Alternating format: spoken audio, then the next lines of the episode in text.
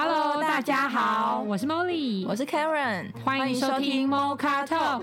这里是两个女生关于身心灵追求的大聊特聊，欢迎有兴趣的你们跟我们一起讨论分享哦。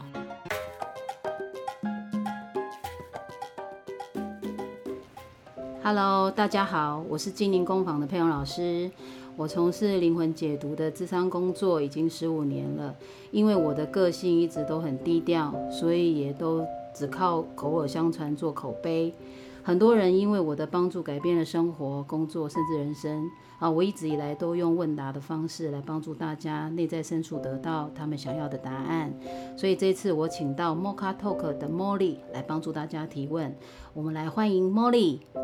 Hello，大家好，我是 Mocha Talk 的 Molly。其实我自己本人呢，就是被老师帮助，然后改变人生的见证之一啦。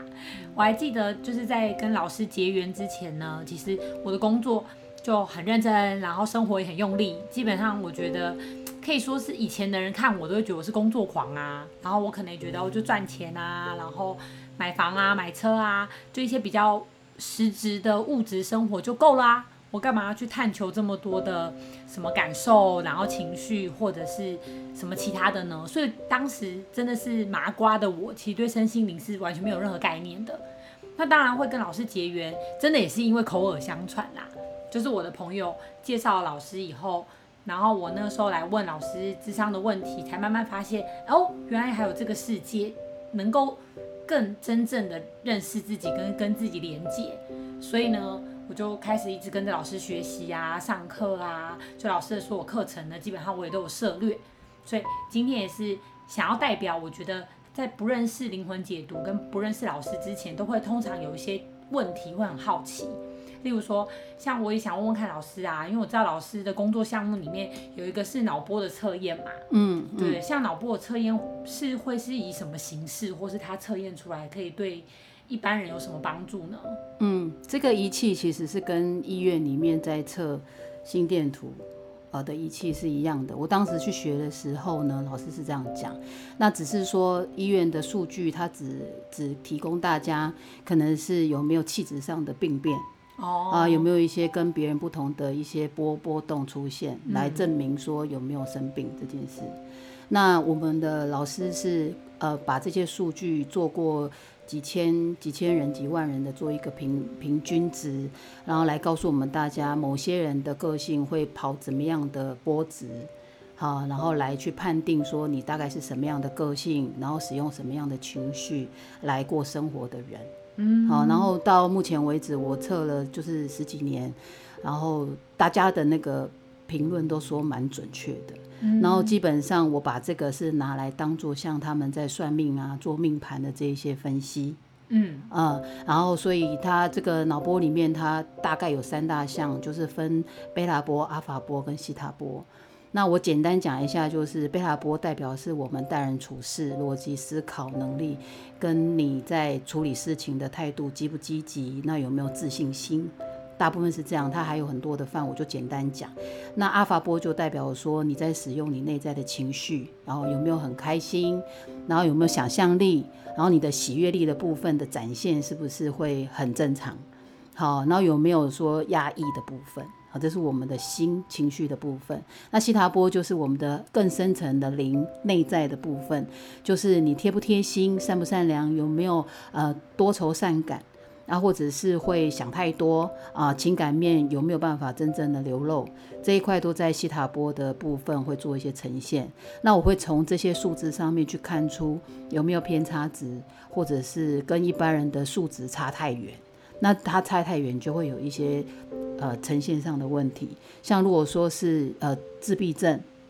它可能在贝塔波上面的数字就会比较低，比较少。那一般人，他们比较高的人，他们在工作上面的积极度，跟自闭性格的人的工作积极度就会差很多，因为这数字是差很多的。那当然，阿法波跟西塔波也都一样，只要数字偏离太多，就会有情绪上的问题，或者是没有办法了解人家在想什么。然后简单就是说，如果西塔波太低的人，那大家就会感觉他比较白目。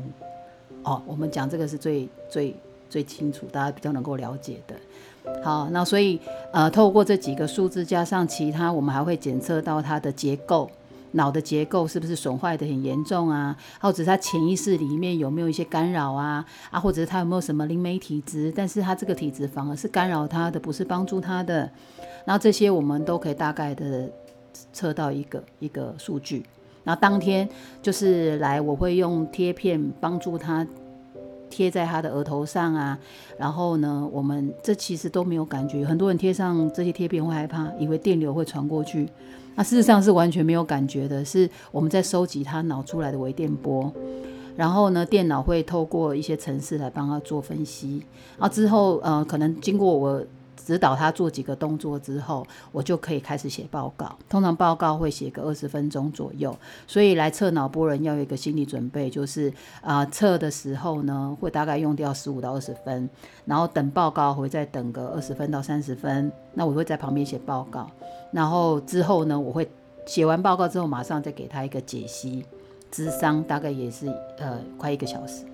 好，然后这个时候他还可以问一些自己本身的问题。好，然后我会再提供他一些方法，来让他可以在回家之后，可以针对他的脑波数字做一些调整。这是整个的脑波检测的部分。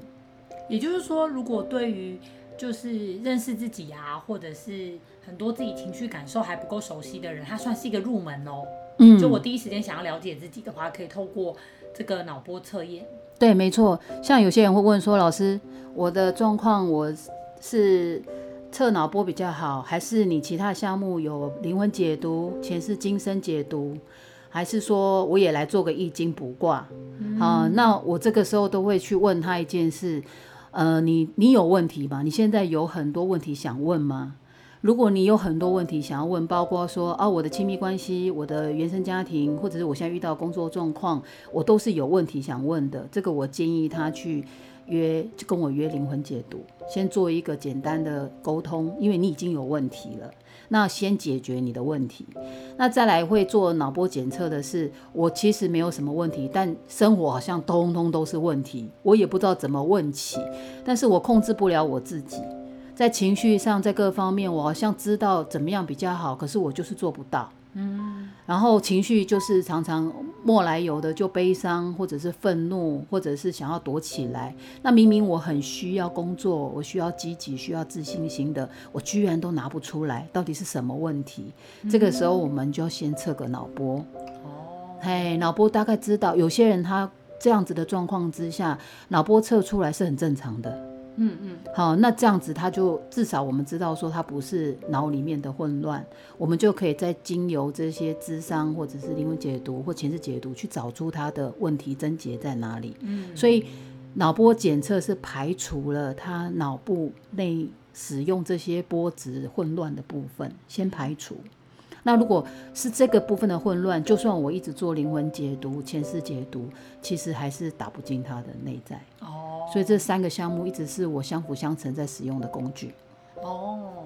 也就是说，就是如果那个脑波测验测出来，简单来讲，就是很多人会说，啊，我也不知道去找老师问什么啊，我也不知道智商要聊什么啊，可是我又很想要更认识自己的话，那我就会先做脑波测验。那透过这样子的线索，跟透过从一个旁观的角度来看，哎，我是一个怎么样的人，或是我有怎样的行为模式，我有怎么样的思考习惯，我透过我大概就知道了，哦，好像是我的思考模式跟我的行为习惯产生这样子的结果，那我想要去调整自己，然后发现有很多，例如说可能原生家庭啊、亲密关系啊、人际关系，哎，好像不是我一个人可以调整的，嗯。但我又想要改变啊，我又想要不一样啊，那我就可以再更进一步的去找老师咨商关于原生家庭、亲密关系或是人际关系的这些困扰。嗯，没错。嗯，那这样水象咨商的话，老师会怎么帮助个案呢、啊？灵魂解读吗？对，像灵魂解读的智商。嗯，通常我灵魂解读跟前世今生的解读，这是分两个项目嘛。那灵魂解读的部分。他们来的时候，我是会用引导式的方式去解析他们想要知道的答案。那为什么说灵魂解读？是因为我们一般人对自己是比较了解的，嗯，但是对灵魂的概念是比较模糊的。那事实上是我们的情绪或者是一些想法跟概念，那种莫来由的的内在的一些感受，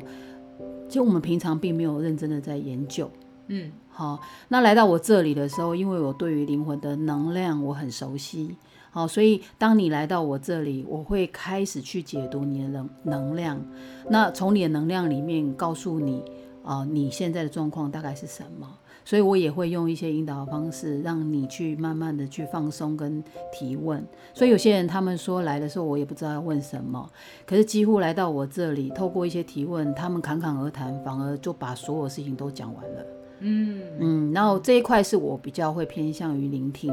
嗯，啊，聆听，然后我听出你的，你跟你灵魂的相处模式，然后最后我会给你答案，就是关于你谈的时候，所以来的人，我希望他们都放松的，尽量去讲你你本身的很多的问题，你就算随便乱讲啊，无无脑的讲，我都觉得没有关系，因为你要给我很多资讯，嗯，然后我透过这些资讯去探求你灵魂里面真正的想法，我一定会看到里面出了什么问题。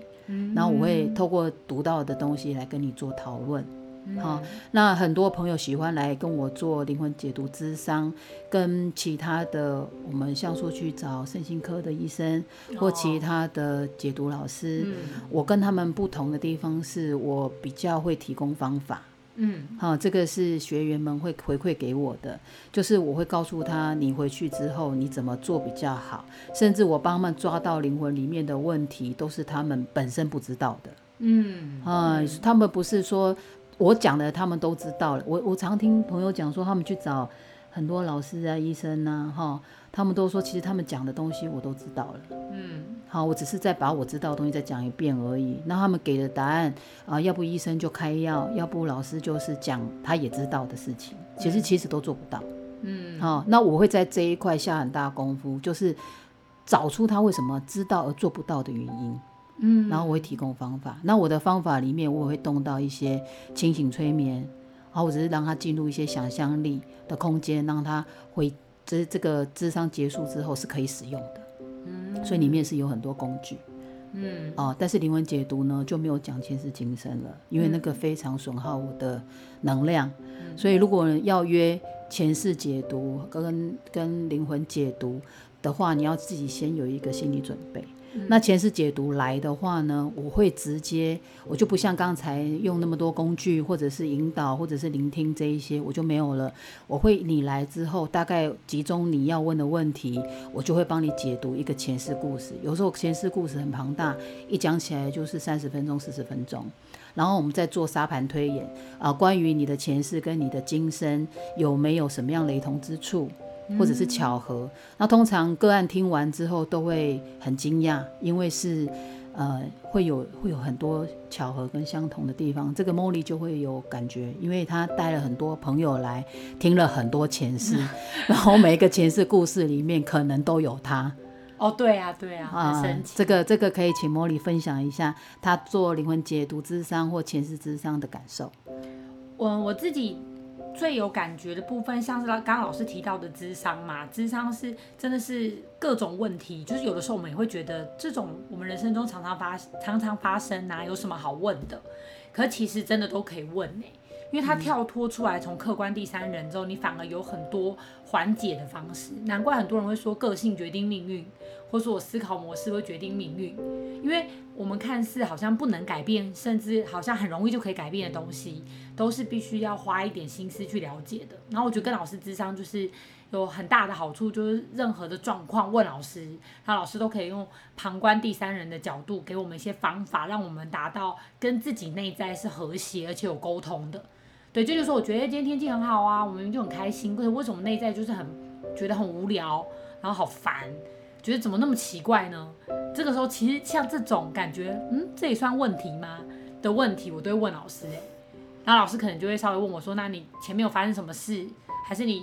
这几天有发生什么事？从事件里面，我才会用另外一个像是认识一个好朋友的角度去了解我的朋友。哦，原来他心情不好，或是说，哦，原来我有这方面的需要，但是我可能都不敢表达，或是不敢示弱。那我觉得咨商真的很像生活教练的感觉，就是可以帮助我们去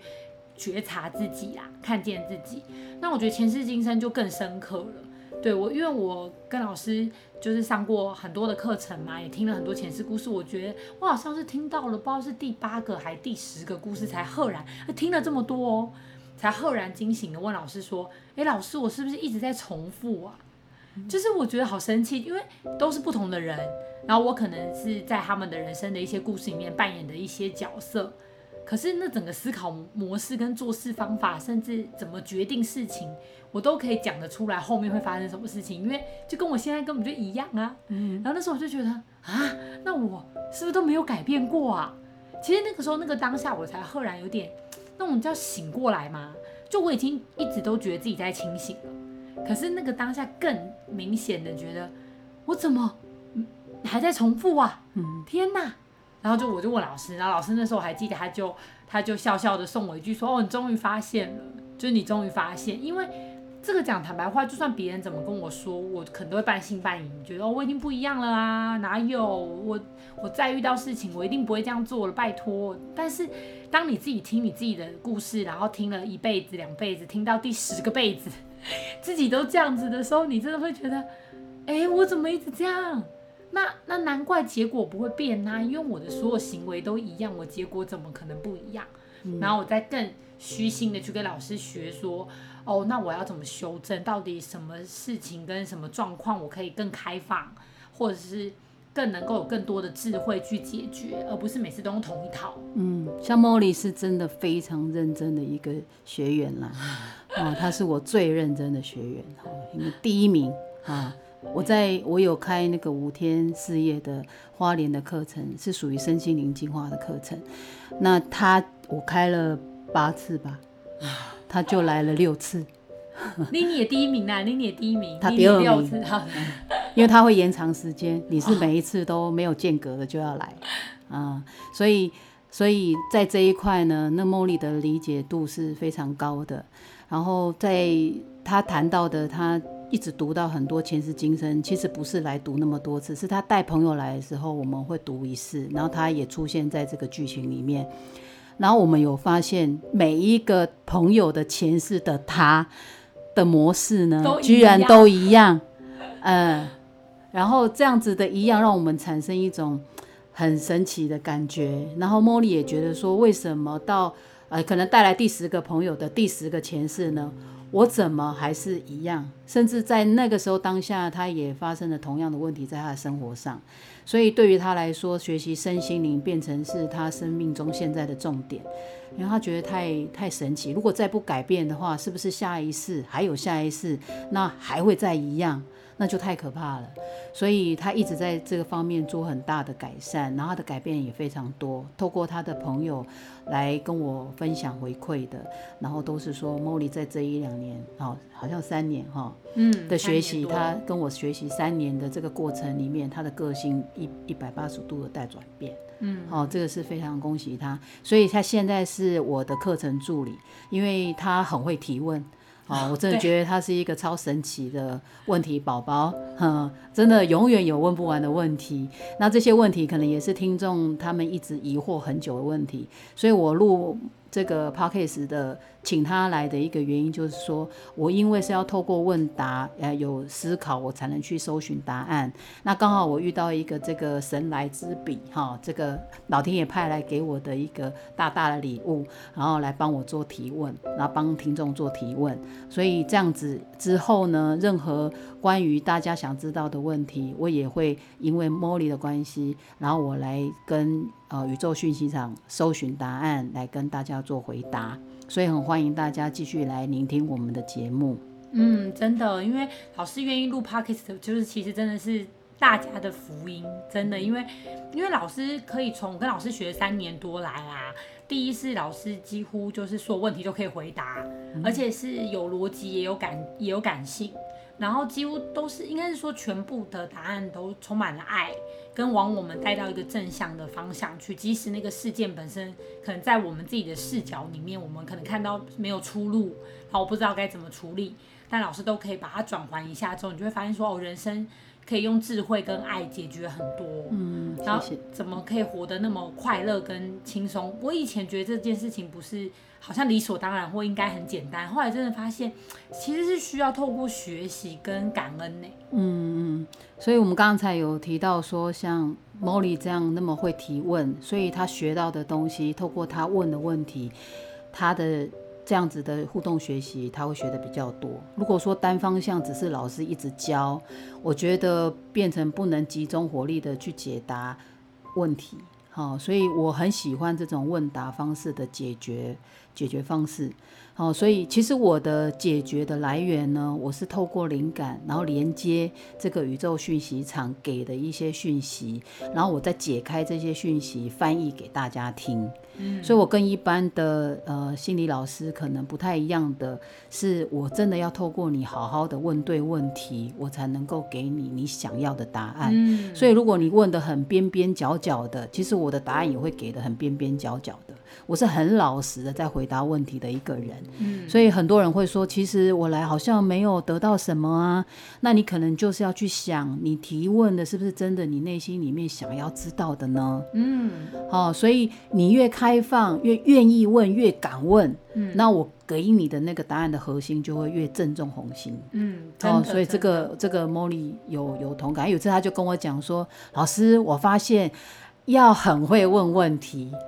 就会得到宝物，真的真的，嗯，所以你们来是要挖掘的，挖掘我能够读到的宝物的，所以不是期待我讲什么，是你们要去想，你们到底要问什么，对，或是内心深处你到底真正在乎什么，在意什么？我真的发现现在很多人他是会不知道是因为可能资讯太开放吗，还是说大家的经验累积也很够，就是会变得很很喜欢隐晦，不然就是会。就觉得很怕被骗，那我一定要就是考考老师，然后我我要来看看他要讲什么，然后我还要花钱来测验老师准不准。好，可是老师讲的准，我也会觉得哦，他讲的也都是我过去的事啊。然后他老师如果就是没有讲太多置入的东西，你还会觉得啊，他都没有讲太多，就是让我有起伏的，就会觉得他好像有点搞错，说其实我们自己来这边做学习，或者是想要知道答案。通常都是我们内心深处真的有很多未被满足，或是有很多的痛苦，真的是很想知道为什么会一直这样子，而且很想解决。嗯嗯嗯，对对，所以我十几年来，只要个案他们一来就非常开放，我很喜欢那种个案一来就说。啊，佩蓉老师，我没有认识你，可是我的朋友都说你很厉害。然后我真的看到他的改变，也是哇，他本来很内向的，突然变好开朗啊，穿起比基尼了，哇塞！呃，然后我就，哦，我也很惊讶，他就把那个本来很内向的，居然他穿比基尼的照片给我看，我吓了一跳。然后说你真的把它改变的很大。我今天呢，我来也是想要寻求这样的改变啊。我跟你讲，我最近怎么样怎么样？哇，他讲的巨细靡遗的。那当他全部讲完的那一刻，我就会告诉他你的问题在哪里。哦，嗯，然后他们就会说啊，你听完我讲的，当然就知道我的问题呀。很多人会这样想，事实上我提供的答案，你们真的会吓到，真的会，真的会吓到，因为不是一定不是你想听的，或者是想到 想得到，你想得到的。所以有时候我在这个工作里面得到很大的趣味，就是嗯。呃，看到那一个个案的表情，他们突然间有豁然开朗的感觉，然后很惊讶的，有时候一出门的时候，他还走到不知道走哪里，他们会有一点恍神的感觉，恍如隔世，恍如隔世的感觉，因为他们还在思考的刚才到底发生什么事。嗯，好，所以这是我工作上的很大成就感，就是在你的脑内给你起一些化学变化，让你回去之后知道要怎么做改变。嗯，这是我这是我很喜欢的一个工作。嗯，而且因为老师给的观念也是，就其实我们都会去试着要去解决别人的问题，嗯，或者是亲密关系啊、原生家庭，我们都会觉得是谁不对，或是谁的错。例如说，有些人会觉得是配偶不够帮忙啊，小孩不够听话啊，主管很凶啊，嗯，同事都不好啊。什么爸妈都不爱我，就是之类的这种，我们以前都会，我自己以前也会，都觉得是别人的问题。可是，在这条路上学习了三年多，老师一直给的观念都是，我们够去了解自己，我们够去认识自己，连接自己。只要我们改变了，其实自四周围就一定会改变。对，因为我们就像一个齿轮一样嘛，我齿轮只要转动起来，旁边就一定会动啊。对。可是我一直去动旁边，它可能卡死的部分，它可能还是卡死。因为我们动，别人就动了。嗯，对。可是别人动，我们跟着动，那很惨哦、嗯。但是如果我动，然后别人跟着我动，嗯，那我呢？我开心，别人就开心。嗯，哎，我痛苦，别人就痛苦。如果我们知道这个原理，我们就很容易能够看清楚我的世界里面到底发生什么事。嗯，啊、嗯，所以我也可以找到方法来解决我们的问题。所以其实智商这件事情对现代人来说其实是蛮重要的。嗯，呃，很多人他们遇到问题可能会去找朋友，呃，找邻居。啊，找爸妈、找小孩来解答。可是其实大家有没有在那个心情里面想要帮助你就不一定，嗯，对不对？搞不好他工作很忙，他有他自己的问题。那你刚好问了他很重要问题的时候，他情绪化跟你回答几句，那你或许就受伤了。好、嗯，所以这一块我是觉得，因为是要改变我们生命里面的很多重要问题的。那重要的问题，我是建议大家可以寻求专业。对。呃，我们会一直维持在那个能量里面去解答你的问题，因为这是我们的工作。嗯。可是别人他们不一定，他们还有他们自己的问题，所以有有时候你也会受他们观念的影响啊，甚至他们在谈他的答案的时候，他们也很想要讲自己的，所以、哦、互相交换。对啊，有时候如果两个人都很负面的时候，就负面在一起了。那其实你找他只是想要让自己心情更好，可能变更糟，因为大家很奇怪会比。比惨的，然后好呢，比好的，好，那比来比去的时候呢，然后就产生了比较的心态，那反而没有解决了问题，反而就心情更不好。嗯，好，对，所以啊，其实老师这样也讲了一个很重要的，就是我们可能会在下一集。跟所有听众揭露，就是因为老师刚刚一讲这个状况，其实蛮多人会在生命中真的意识到有问题的时候，选择去算命的啦。但我自己过去也有很多算命的经验，我的感觉真的是，因为有的时候算命师搞不好也带着自己的问题，或者他本身也没有智商的话，那他我真的有遇过，就是他会把他自己，比如说他对感情的投射，或是他自己对很多东西的不谅解，放进他算的命盘里面给你建议。嗯，你说我之前有遇过一个还不错，就是是还 OK 算命师，但因为他本身可能是 T，然后所以他会对于男性比较仇视，我不知道是不是，但是他可能紫微斗数的命盘里面，他可能就针对，例如说你十个人去给他算感情合盘什么，他大概十二个都会说不好吧，因为他对男性有特别敌视哦，我不知道，可是因为我觉得那个比例也太高了吧，就是他可能十个去算感情，十二个都说不好以外。都要人家分手，可是其实很难呢。哦，就好像我因为一算命就一定要分手，这个其实对于一些情侣来说，它的难度是很高的。哎，这个有可能是这一位算命的先生哈，他可能自己本身有一些些情绪上的问题没有解决。感觉上有点像，所以我我的意思是指说，其实就像刚刚老师讲的，今天我是找朋友、找邻居，可能我会觉得为什么我聊个天也要花钱，但有问题、有困难的时候，真的寻找专业，否则有的时候在这样的低潮之下，还收了一些垃圾或是更不能处理的事情，对，其实对我们自己更得不偿失啦。嗯，这是有可能的，因为我在呃当智商师的菜鸟的时候，呃，可能就是十几年前的事情了。有时候我发现个案来的时候，如果我没有很好调整好我的能量，那一天的智商内容其实会让我很后悔。哦，因为有时候我的情绪并没有很平稳，很平稳，然后很正向。那当个案讲了一句什么，呃，他的问题一直在重复的时候，可能我回答他说：“哎，你一直在重复了，你都没有感觉吗？”嗯，啊，其实这句话没什么，哈，嗯，个案可能也也不会觉得怎么样。可是其实我感受得到我不耐烦。哦。呃，我自己感受得到，其实这个在智商里面就、嗯、就就不 OK，就不 OK 了，就不 OK，嗯、因为你不能放进自己的情绪，嗯嗯，甚至有的时候我们在纠正他呃一些行为模式的时候，嗯、然后我们的语言也太过尖锐，能量太过尖锐，嗯、可能就会告诉他说，哎，难道你都没有看见吗？这是你的投射。哦，嗯、然后对于这件事情，我已经跟你谈过很多次，因为智商可能要来很多次，哦、所以有的智商师就会这样说：啊，我已经跟你谈过很多次，那如果这个问题你没有办法改变的话，哦，可能在这个智商的里内容里面，我就没有办法帮你什么。这个其实都已经有一点能量上的冲突冲突了，嗯，对，我是没有了，我是举例啦，我之前对，对老师是不会啦，嘿，我不会，就是说在这一些语言里面，他可能会针对你的问题给予你这样子的建议，可是你其实听不太出来，他其实已经有自己的情绪，对，啊、嗯，那我们在灵魂的互动里面，其实你是来求助的。可是其实你的，灵魂受伤了，你可能你的大脑不知道，可是你灵魂知道。那你回家之后，你会觉得，嗯，好像有得到答案，怪怪对，然后好像也好像他讲的也对，可是你一回家，你反而会很很难过。哦，有有时候是这个能量的问题，就是灵魂对灵魂。嗯，哦，所以当我后来知道说原来智商可以影响别人这么大的时候，我在十几年前在做智商就一直在提醒我自己，我不管怎么样，因为我们毕竟是人，生活上我也有家人啊，也有朋友，都会受到一些影响。那但是只要我接了个案，我一定会让自己回到那个很平静的一个状态下。所以为什么有的朋友说，哦，我一天为什么不多接几个个案？因为我排不进来了，我可能现在的空档要排到下个月，嗯，那是因为我很重视这个智商的品质，我一天只接一个个案，嗯，然后最多最多急见第二个个案，但是也要在我能量上是很 OK 的我才接，不然的话我一定是拒绝，因为我会，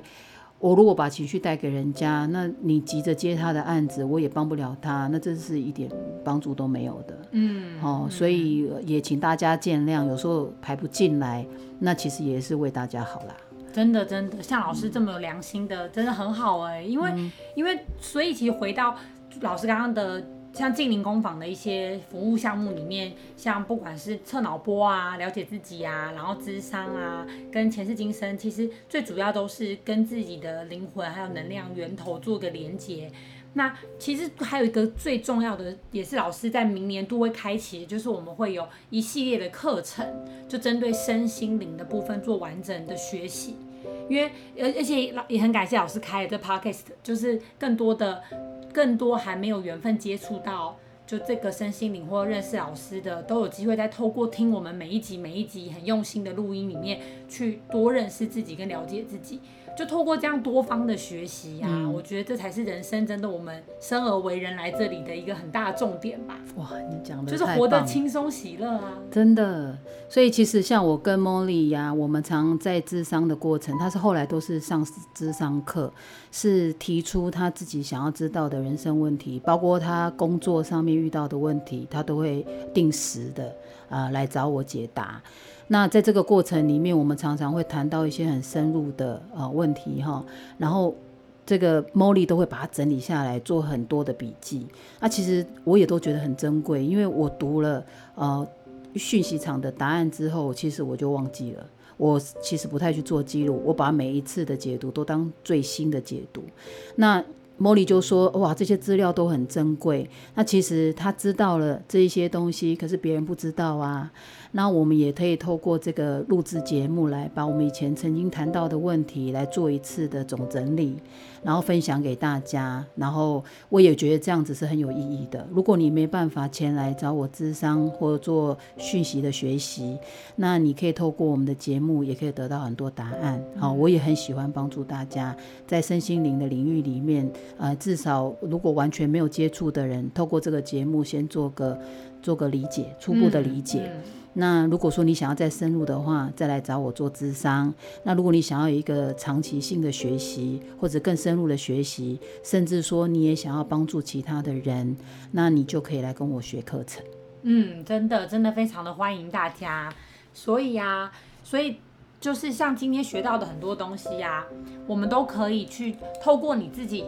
你自己去更了解自己，然后搭配我们每一每一集每一集不同的主题。那如果任你有任何的想法，甚至你就是被我们有种啊讲中了，怎么在讲我？然后我好像有同样的感觉，你都可以留言给我们哦。嗯，那今天关于我们静灵工坊的服务项目问答就到这里喽。听众们如果有什么问题，都可以留言给我们分享意见哦。那我们下一集再见，拜拜，拜拜。